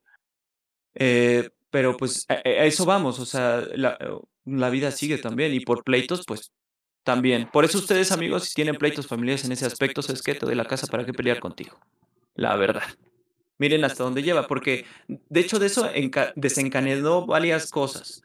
Se murió el actor, mataron a su esposa, se suicidó el, el, el, el asesino y todavía días después creo que también la esposa del asesino se suicidó. O sea, varias, varias cosas. Podemos agarrar un tema desde ahí, pero ese no es el tema. F y que paz descanse. Que paz descanse el señor Luis Alfonso Mendoza, gran actor de doblaje. Gran actor. Pero, ah, sí, ti- tienes razón. ¿Para, qué te peleas por, por nimiedades así? Pues sí, en realidad. Como tal, amigos, yo creo que eh, quisiera yo finalizar con esta, eh, esta Biblia del doblaje con eh, la colocación de voz en videojuegos. Eh, un tiempo para acá, ya hablo de, pues no sé, creo que desde el 2000 a- al presente, eh, los, los videojuegos se han estado doblando a nuestro idioma. Esto principalmente porque las productoras que realizaban los videojuegos pues eran productoras muy importantes, caso como eh, Microsoft con Xbox, que tenían varios videojuegos como eh, este War, como lo mencionaba Beto, eh, con Marcus Phoenix. Eh, en este aspecto era porque el mayor público que, que jugaba o que tenía la consola, pues obviamente es mexicano o es de habla hispana. Y por eso precisamente se hizo la colocación de voz, que es, un, eh, es uno de los temas también a, a- a tratar, porque no es lo mismo hacer eh, la actuación doblaje a una colocación. La colocación realmente no te ponen como eh, el videojuego y, y tú intentas machar tu voz con, con, eh, con los labios del personaje. Realmente aquí intentas hacer un, un, pues una, una vaga copia de lo que hizo el actor original en este aspecto. Eh, haz de cuenta, bueno, en una, actua- en una actuación doblaje tú tienes un guion, eh, tienes tantos loops, que para los que no sepan lo que son loops, son las palabras, los párrafos que tú tienes que leer. Acá tienes diferentes tipos de loops y te dicen cómo y cuándo tienes que ponerlos. Como, por ejemplo, no sé, el, eh, el personaje murió, entonces tienes que gritar, ¿no? ¡Ah! Entonces tienes que eh, hacer la colocación sobre, eh, sobre lo que ya había hecho el actor original. E- Ese era un punto muy importante que yo quería tratar sobre, sobre esto. Eh, uno de los videojuegos que a mí me gustan mucho y creo que la mayoría de la comunidad de aquí de, de- del canal lo sabe, me gusta mucho jugar Overwatch. Overwatch para mí tiene el catálogo completo de los actores de doblaje que hemos escuchado durante todos estos años. No solamente eso, sino les ponen en su propia cosecha. ¿Qué puedo decir sobre su propia cosecha? Como en el caso de Jaime Memes en Pokémon, que obviamente no eran los, lo- eh, el guion original metiéndole sus chistoretes o haciéndolo un poco mexicanizado.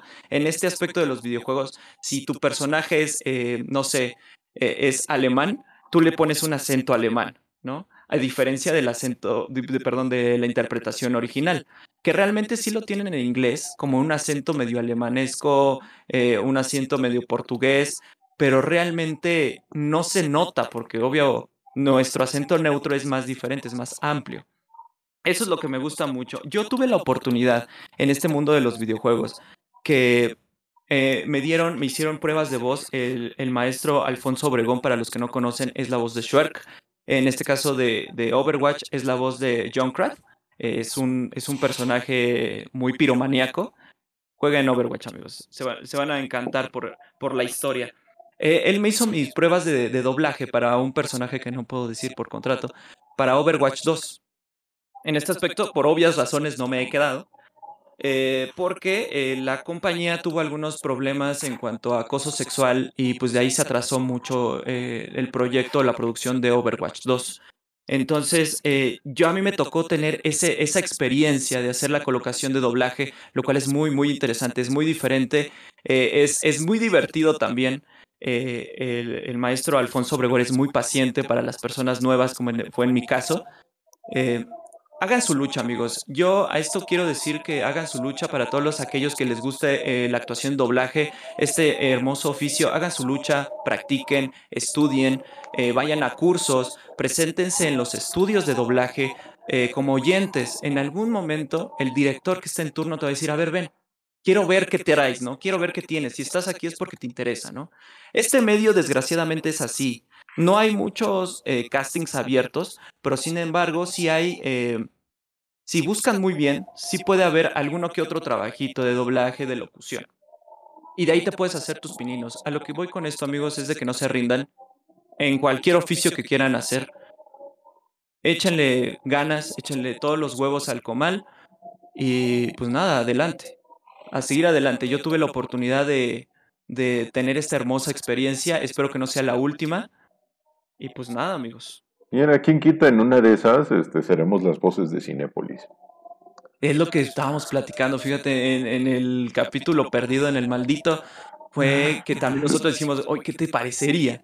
Fuéramos las voces oficiales de Cinépolis, que tú entraras a la sala y de repente escucharas a Ludwig y a mí diciendo bienvenidos a Cinépolis. bienvenidos, a la, bienvenidos a la capital del cine. Cinépolis. A la capital del cine. Cinépolis. Disfruta tu película. Ay, hijo de la chica. Ah, nos, dan trabajo ahí y no nos vuelven a... Falta mucho trayecto que hay que recorrer y con su apoyo, amigos míos, es que lo podríamos lograr todos juntos. Todos juntos lo podemos lograr. Antes de ir cerrando, yo quisiera hacerle, hacerle al público, hacerle a los que están aquí escuchándonos y los que nos van a escuchar en Spotify, tres recomendaciones rápidas, hablando sobre doblaje. Igual, la primera recomendación es una película llamada Romeo plus Juliet. Romeo y Julieta. Volvemos al señor Leonardo DiCaprio, es el mejor actor, como él no hay dos. Sale como Romeo. La señorita Clary Danes sale como Julieta. ¿Y por qué la saco colación? Esta película tiene algo de especial en el doblaje. Uno la escucha en inglés o en otros idiomas y pues escucha una película más, escucha los personajes hablando, escucha los diálogos, pero en el doblaje está hecho a manera de prosa poética, como si fuera, como si estuvieran en el teatro, amigos. Escuchas a, escuchas a Romeo recitar diálogos de amor, a Julieta también, de amor, de desamor, de sufrimiento, todo es de manera poética. ¿Quién hace el, el, doblaje? A Leonardo DiCaprio, a Romeo Montesco, lo hace el señor Luis Daniel Ramírez. Ahí lo podemos escuchar como la voz de Peter Parker en las películas de Sam Raimi, en las primeras tres películas de Spider-Man. También es la voz de Clark Kent en Smallville. Y me parece que es la voz de Ron Weasley en algunas películas. También hace un Krillin, medio mundo doblado a Krillin. Y la voz de Julieta pero creo que en algunas películas de, de hace mil años también. Exactamente. Eh, que era Krillin, porque la voz como tal de Krillin, pues todos conocemos a, a Lalo Garza. Exactamente. Y a Julieta la dobla la señorita, la dama, Rosy Aguirre. A ella la hemos escuchado como Bellota, como a Canetendo en Rano y Medio. También fue un Krillin en alguna vez. Creo que un Krillin ah, Sí, cierto. creo, que, medio mundo ha doblado a Krillin. Y también no, no estoy muy seguro, pero debe tener algún, algún otro papel. Supongo que en Sailor Moon. creo que Sailor Mercury. Rosy Aguirre. Y hace un excelente trabajo. Los dos, vamos, le compra, les compras perfectamente. Es delicioso escucharlos en español. Le da un, le da un toque extra si tú, si, si saben que Romeo y Julieta del 96 está grabado en Baja California. Las, las playas de Baja California sirvieron como playas de, de Verona, es Italia. realmente nuestro país, nuestro país se presta para todo este tipo de movimientos, ¿sabes? Para este tipo de producciones. Por ejemplo, Duna, la primera película de Duna se grabó en los estudios Churubusco, aquí en la Ciudad de México. Oh, mira, nos está saludando. Hola, Aristóteles, ¿cómo estás? Ya estás llegando Hola, hasta el ¿cómo final. estás? Bienvenido. Bienveni- bienvenida. Llegaste al final, pero puedes Ah, ver, bienvenida, bienvenida. pero puedes ver la, la transmisión después.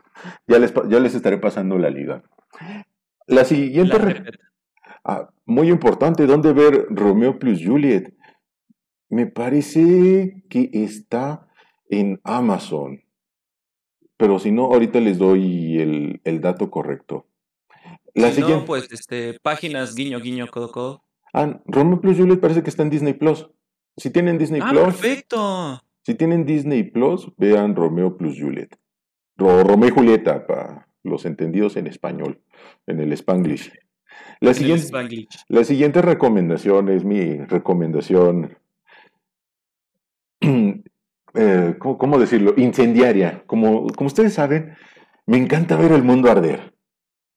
Me encanta ver el mundo arder. Yo les voy a No, recomendar. no lo notamos, eso sí no lo notamos. No, ni se nota. Vean El extraño mundo de Jack, Pesadilla antes de Navidad. Y me se preguntarán, ¿y ¿qué tiene de especial? Lo hemos visto mil veces por Canal 7. Véanla en, en español castellano. Yo, yo se la recomendé a Jesus alguna vez. Me dijo, estás idiota, que me, te voy a quemar en leña verde. A mí en lo personal me gustó muchísimo escuchar la voz de Jack, la voz de Sally, las canciones. Yo la disfruto más en español castellano, en español de España, tío. Joder. Español Jolines. ¿Me pueden, me pueden cancelar por eso? No sé, no me importa. No sabemos, no sabemos. Pero los queremos mucho, audiencia española. Les mandamos Es- un beso desde aquí. Exactamente. Y vamos, es- pueden escucharla ahí. Yo solo les digo que pueden encontrarla en internet, guiño guiño, codo codo. Pero de hecho, creo también en Disney, en Disney No, Plus lo es- podemos ver en, en, en español castellano. Si es así, ahí está Disney Plus. Si no, pues el internet es vasto. Y la, la última recomendación que les quiero dar es una miniserie de Cartoon Network. Es, realmente es de mi, de mi top personal favorito, Over the Garden Wall, más allá del jardín. La pueden encontrar en HBO Max. Aquí quiero, quiero tomar un poquito más de tiempo para hablar de esta serie. Es una, Dale, serie, dale. es una serie animada. La animación es hermosa. So, si pones pausa, es como una película. Es como el Gran Hotel Budapest, que si la pausas tienes una fotografía bella.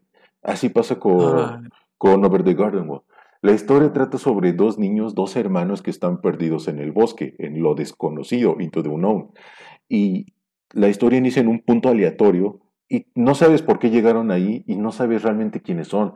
Incluso en un inicio no sabes ni en qué época están. Todo es muy atemporal, muy ambiguo.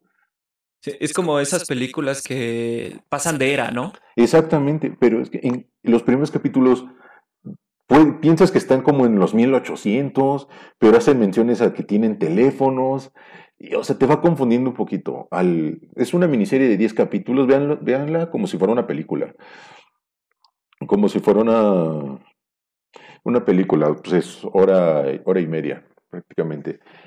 José, Yo- bienvenido. ¿De qué hablan? Dice, estamos hablando de doblaje y ahorita ya estamos dando las recomendaciones de la semana. Josué, qué, mucho gusto, qué bueno que pudiste darte una vuelta. Bienvenido, bienvenido. Y claro, Over the Garden Wall es una gran serie. Algún día también tenemos que hablar sobre ella. Es, digo, es de mis favoritas personales. Yo no la he visto en, en español, no he querido verla doblada, porque el idioma original me parece increíble. Un dato curioso es que uno de los personajes principales lo dobla Elijah Wood. Frodo. Pa' pronto es Frodo. Otro personaje llamado el leñador, solo tiene el, el leñador, es, lo dobla uno de tus actores favoritos, señor Christopher Lloyd. híjole. Tim Curry por ahí también tiene un pequeño papel. ¿Y por qué se las recomiendo en su idioma original? Lean subtítulos, amigos, por favor. Hay un capítulo donde Elijah Wood se echa una risa, una risa tan natural. Dices, órale, eso, como una risa que te echarías con tus amigos, echando el chisme, echando unas papitas, una cheve, que te echarías con tu hermano, lo escuchas discutir este con su, pequeño, su hermanito en la serie, y dices, órale, esta es una discusión genuina de hermanos, no se, se siente tan natural. Eh, por favor, véanse, véanse Over the Garden Wall. The Garden War. Lo anotaré en la lista. Ah, ahí nos dirán. Este, ah, qué bueno que te pudiste dar una vuelta, Ani. Este, ahorita les comentaré. Y bienvenida, bienvenida, bienvenida. ¿Tú quisieras- Muchas gracias, muchas gracias por estar aquí. ¿Tú quisieras darnos una recomendación, Jesus, antes de Sí, por supuesto, por supuesto. Eh, yo, ah, ahorita que mencionaste el Gran Hotel Budapest, háganse un favor y vean el Gran Hotel Budapest en español eh, castellano. El español latino también es una joya, pero a mí me gusta verlo más en español castellano. Eh, el Gran Hotel Budapest prácticamente habla sobre la herencia de este gran hotel, sobre el asesinato de la dueña y pues prácticamente es una joya visual.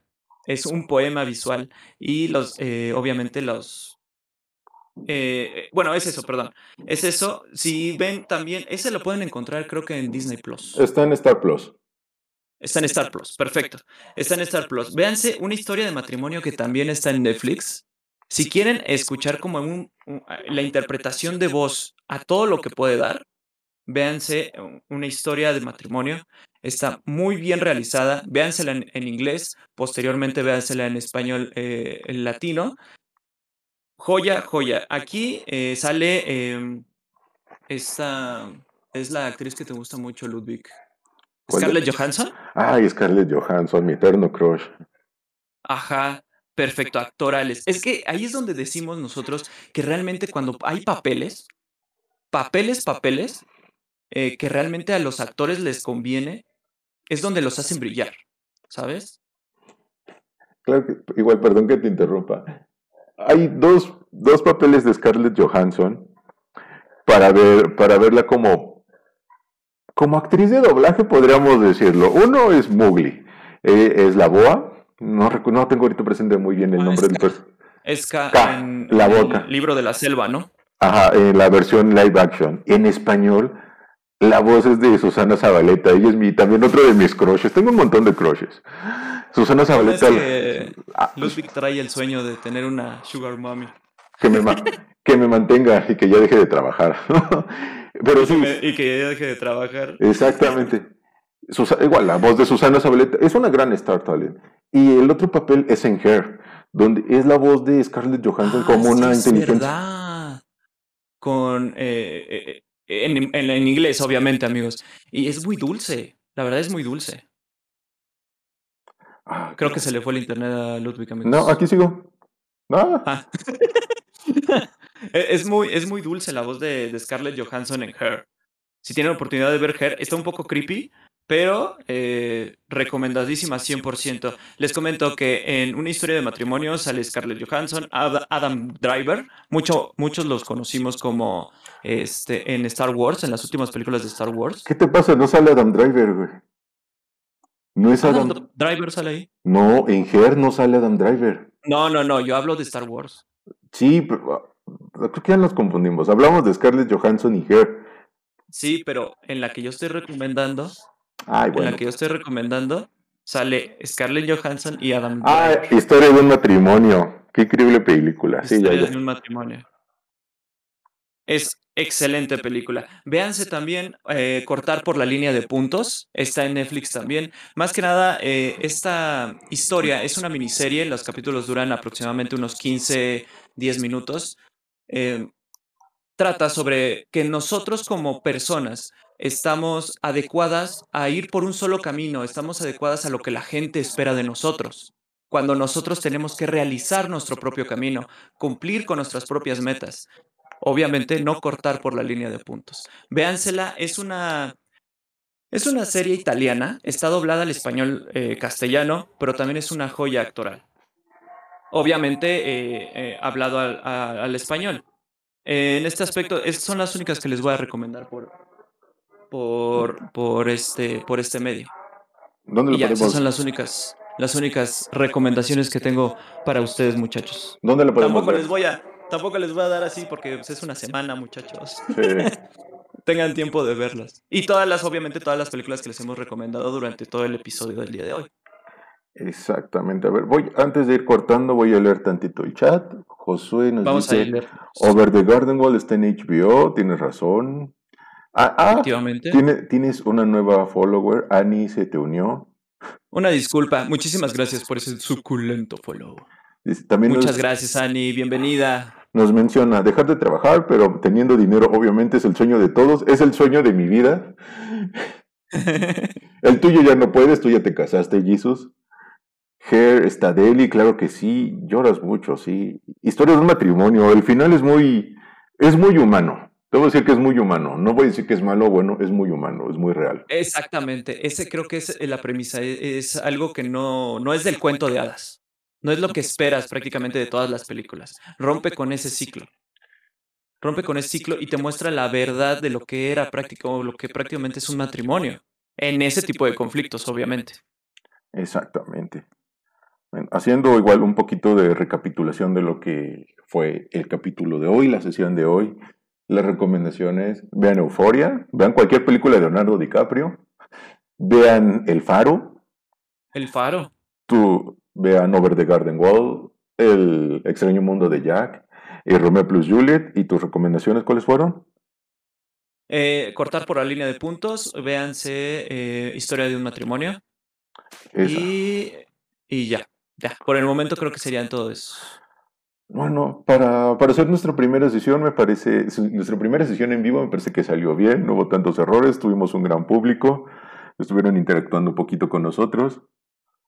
Siento que... Muchísimas gracias a todos por haber estado aquí, muchachos, acompañándonos el día de hoy.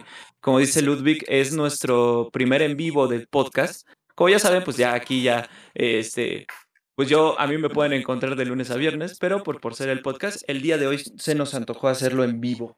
Bueno, aparte de, esta, de este canal, obviamente, ¿dónde más te podemos encontrar, Jesús?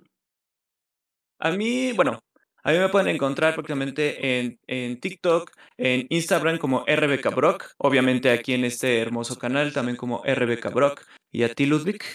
A mí me pueden encontrar en Instagram como Ludwig-AA.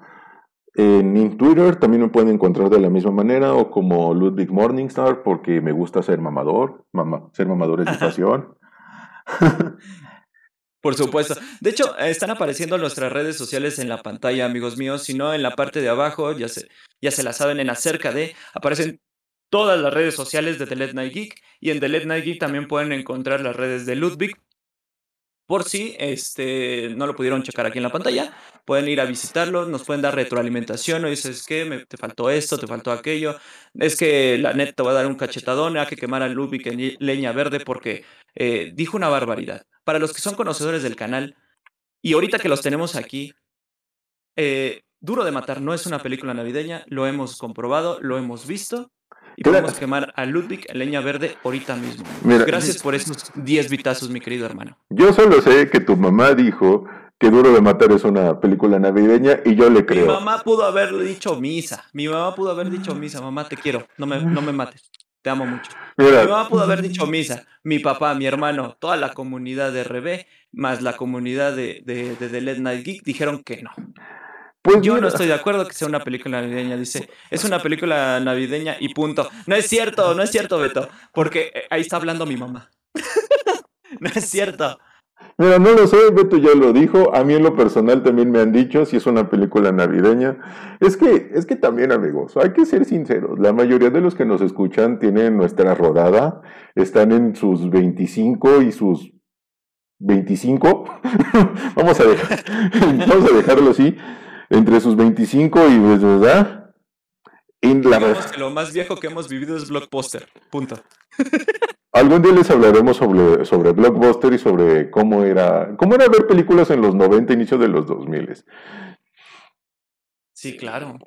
Y, Hay que dejarlo para otro episodio. Exactamente. Y vamos, hay que ser sinceros, la mayoría de nuestra edad no le sabe a esto del, del Discord. No, eh, fíjense amigos que esta es una anécdota bien interesante. Cuando recién yo empecé a hacer directos, eh, me decían, abre tu Discord, abre tu Discord. Yo no sabía realmente cómo abrir el disco. Por primera vez me sentí como mis papás cuando me decían, ponme en Netflix. O sea, la verdad.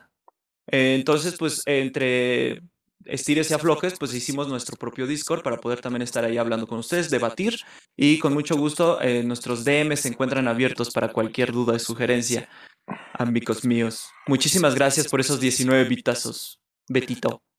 Bueno, pues muchas gracias por habernos escuchado, por estar aquí el ratito, por sus comentarios. Muchas gracias. ¿Quién, quién nos visitó y estuvo Andrés un ratito? Me parece que por ahí vi a Rodri, a Bichota Games. También siga, sigan a Bichota Games. Hace directos en Twitch.